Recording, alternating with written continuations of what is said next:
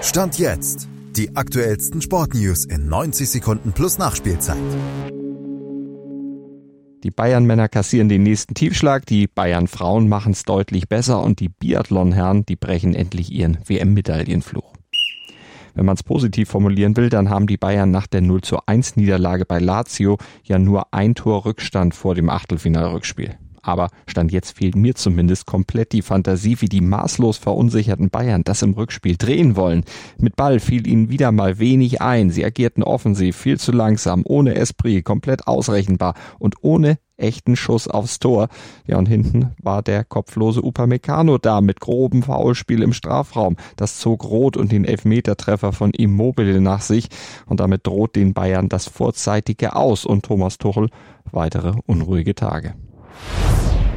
Leichter fiel es den Bayern Frauen beim Drittligisten Kickers Offenbach das Ticket fürs DFB-Pokal-Viertelfinale zu buchen. Dafür mussten die Bayerinnen nicht mal mit dem ersten Anzug auflaufen. Eine B11 reichte für einen klaren 6 0 Kantersieg völlig aus. Im Viertelfinale geht's für den FC Bayern dann gegen Karl Zeiss Jena.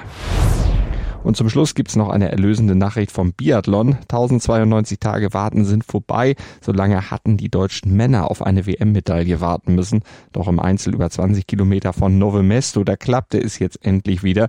Benedikt Doll brach den Medaillenflug mit der Bronzemedaille.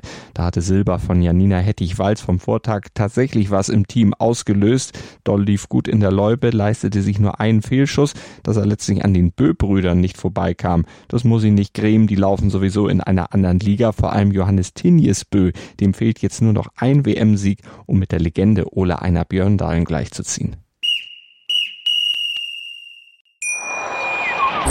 Schatz, ich bin neu verliebt. Was? Da drüben. Das ist er. Aber das ist ein Auto. Ja, eben. Mit ihm habe ich alles richtig gemacht. Wunschauto einfach kaufen, verkaufen oder leasen. Bei Autoscout24. Alles richtig gemacht. Dir hat dieser Podcast gefallen? Dann klicke jetzt auf Abonnieren und empfehle ihn weiter. Bleib immer auf dem Laufenden und folge uns bei Twitter, Instagram und Facebook. Mehr Podcasts aus der weiten Welt des Sports findest du auf meinsportpodcast.de.